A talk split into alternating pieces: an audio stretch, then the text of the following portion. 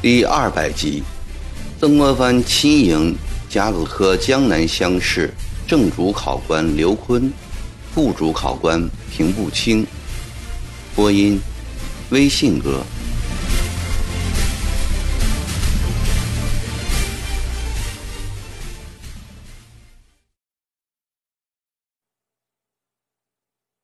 最负盛名的是哪三道菜呀？彭寿仪对吃的是最有兴趣的。自从咸丰四年追随曾国藩以来，他从未在幕府吃过什么稀奇的菜。曾国藩的生活很简朴，幕僚的饮食与寻常百姓没有多大的差别。他自己天天都和大家一起吃饭，幕僚们虽有意见。也都不好意思提了。记得那年王凯运远道到祁门来，厨房晚餐于照例的冷菜外加了一个肉末豆腐汤。曾国藩见了，摇头说：“何须如此奢侈啊！”从那以后，幕僚们连客人的光也沾不到了。这次能沾主考的光。吃上苏州名厨烹调的无下名菜，真是令他太兴奋了。惠普是扬州人吧？他清楚，你问问他吧。李鸿章有意卖着关子。李中堂，你这不是有意难为我吗？我哪里知道你肚子里的名堂呀？赵立文挠了挠头。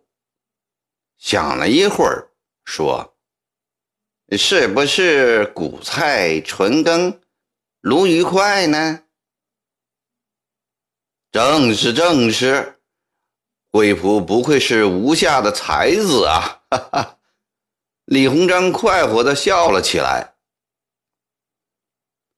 少泉，眼下正是西风肃杀之际，你端出这几道菜来。是想把我们这些人都赶回老家去吗？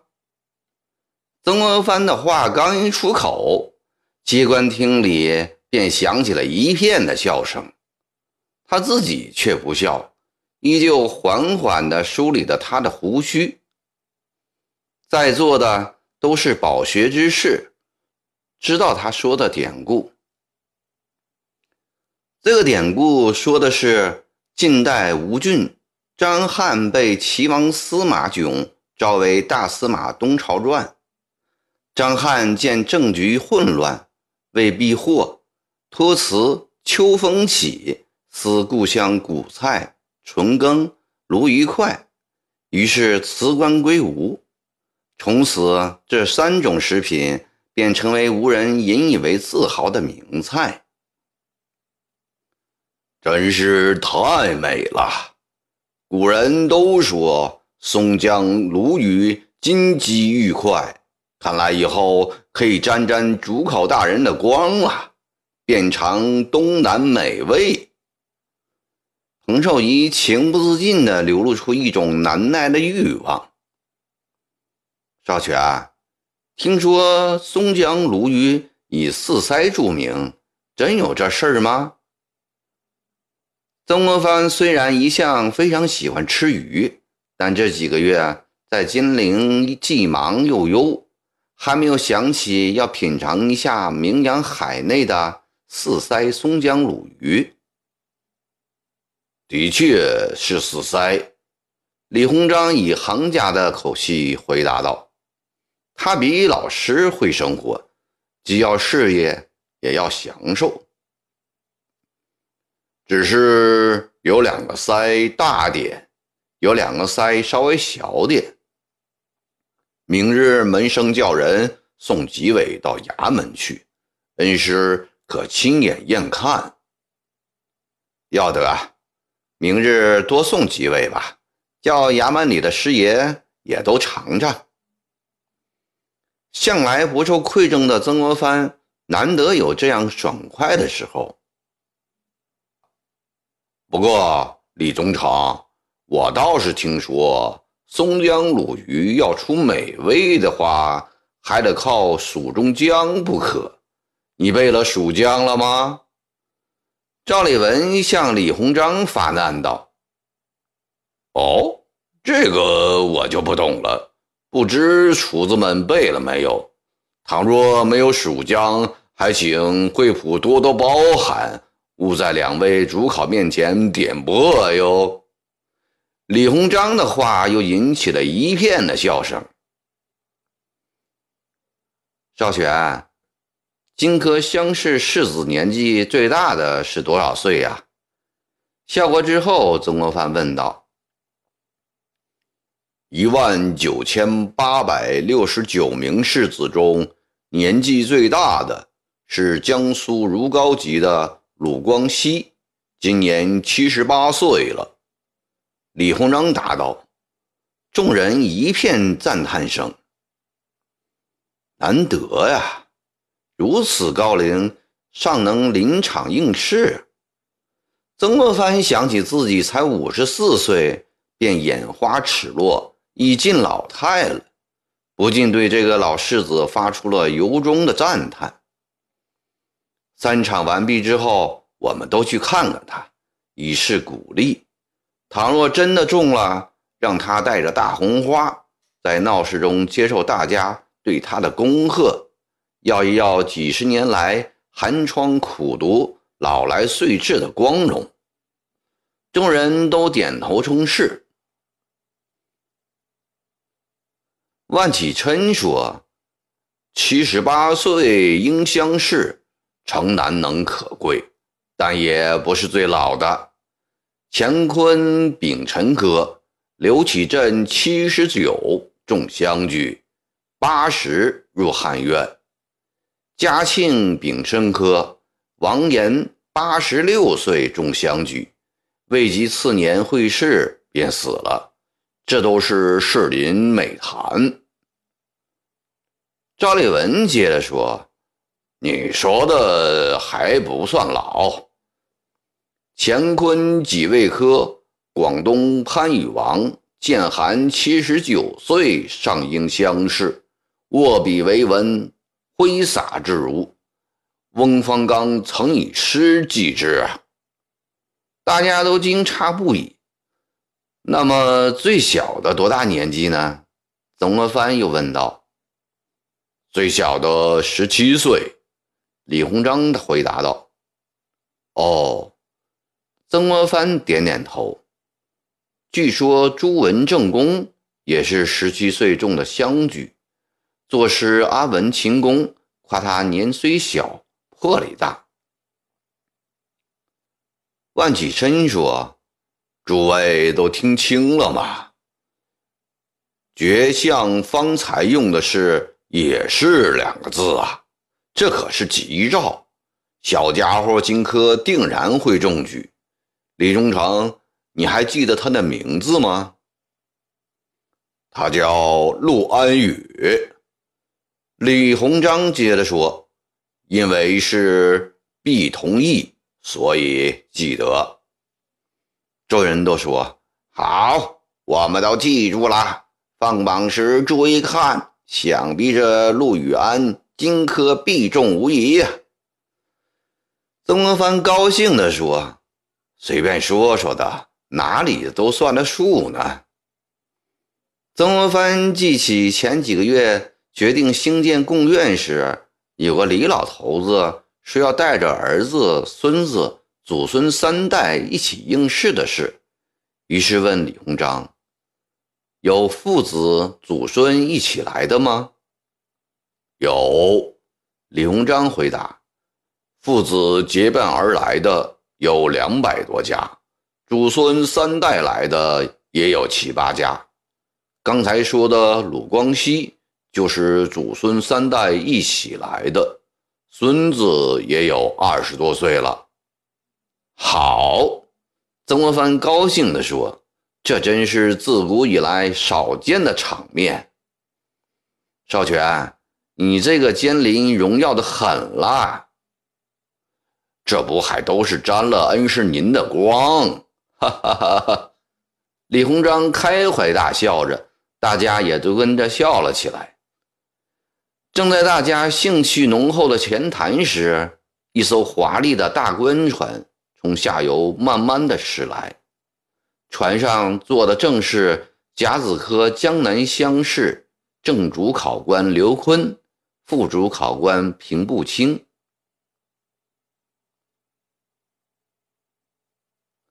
一路辛苦啦，坤老。当刘坤刚走出舱门时，曾国藩便带着李鸿章一班人踏过跳板上了船，向他问候致意。站在刘坤背后的平步青也笑着接受众人对他的热烈欢迎。中堂以绝相之尊亲来迎接，令老朽何以心安呐？刘坤的功名比曾国藩晚一届。年龄却比曾国藩大几岁，须发雪白透亮，精神很好。那年在湖南学政任上为杀林明光一事，还与曾国藩闹了一阵子。现在曾国藩勋名盖天下，远在刘坤之上，且乡试监临是李鸿章，曾国藩完全可以不来迎接。他不计前嫌，降尊与贵。这的确使在官场混了半辈子刘坤深为感动。在过跳板的时候，刘坤一定要让曾国藩走在最前面。曾国藩高低不肯，说是皇上钦派的主考大人，理应走在前。推推让让一阵子后，刘坤终于拗不过，第一个上了跳板。曾国藩又要推平步青走第二个。平步青虽少年气盛，毕竟不敢僭越，死命不肯。刘坤说：“绝相就不要再为难他了。虽是皇上亲命，也到底是个晚辈。我就擅自做个主吧，让他走第三吧。”于是刘坤第一，曾国藩第二。平步青第三，李鸿章第四，乔松年第五，余下的人便依次跟在乔松年的后面，走过跳板，上了岸，进了张灯结彩的接官厅。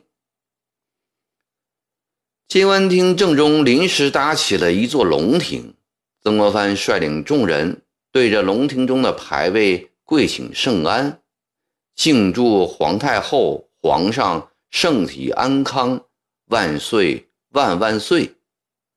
刘坤在一旁恭敬回答：“皇太后、皇上圣体安康，诸位请起。”然后大家都依次上了早已备好的大轿，一行二十多座绿蓝泥轿，气势磅礴地将两位主考大人护送到汉西门外妙香庵。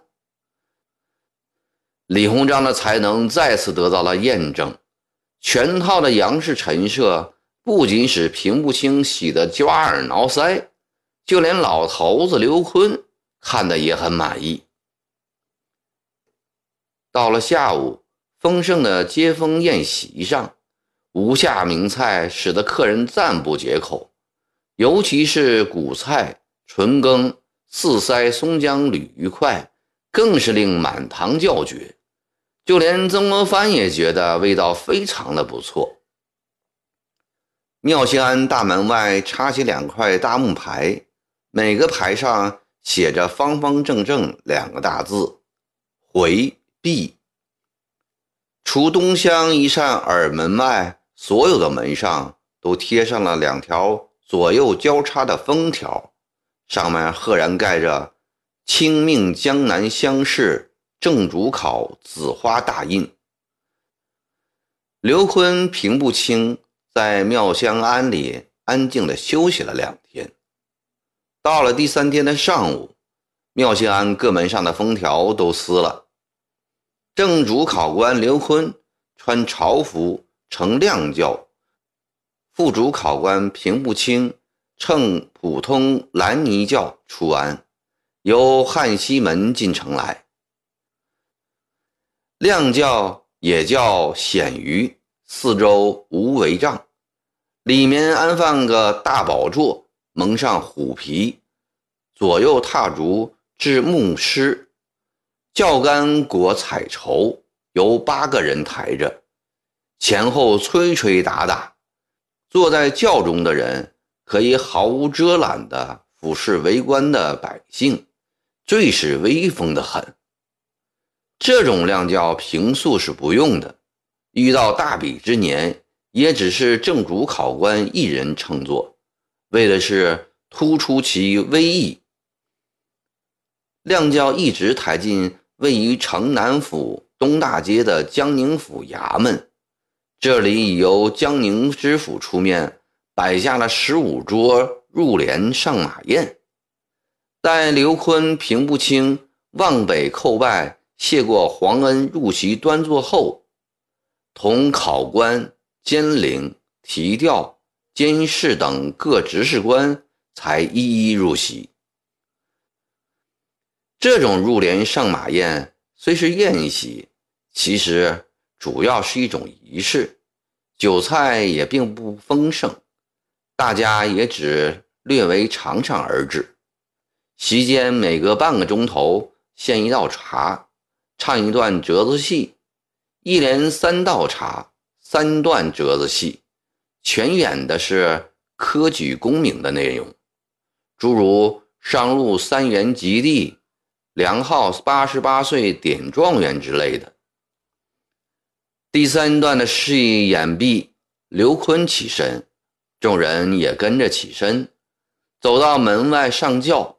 径直前往贡院入围，赴宴者刚出大门，久在门外围观的百姓便破门蜂拥而入，将宴席上的杯盘果菜一抢而空，然后将桌子凳子一起掀翻，再乐呵呵的扬长出门。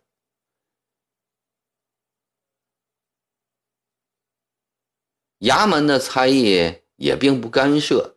都在一旁站着观看，前来抢食的人大半也不是因为饥饿，这里有个名目叫做抢宴，是为自己或为亲朋好友在科举考试中抢个吉利。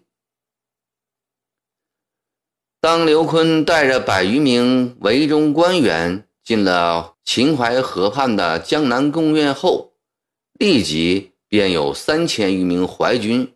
开了进来，进入围中的有两千人，叫做号军，负责近两万名应试士子的试卷发放、送饭送水、号房的开关打扫以及一切服务性的事项。外面还有一千余人，担负着警戒、巡逻等任务。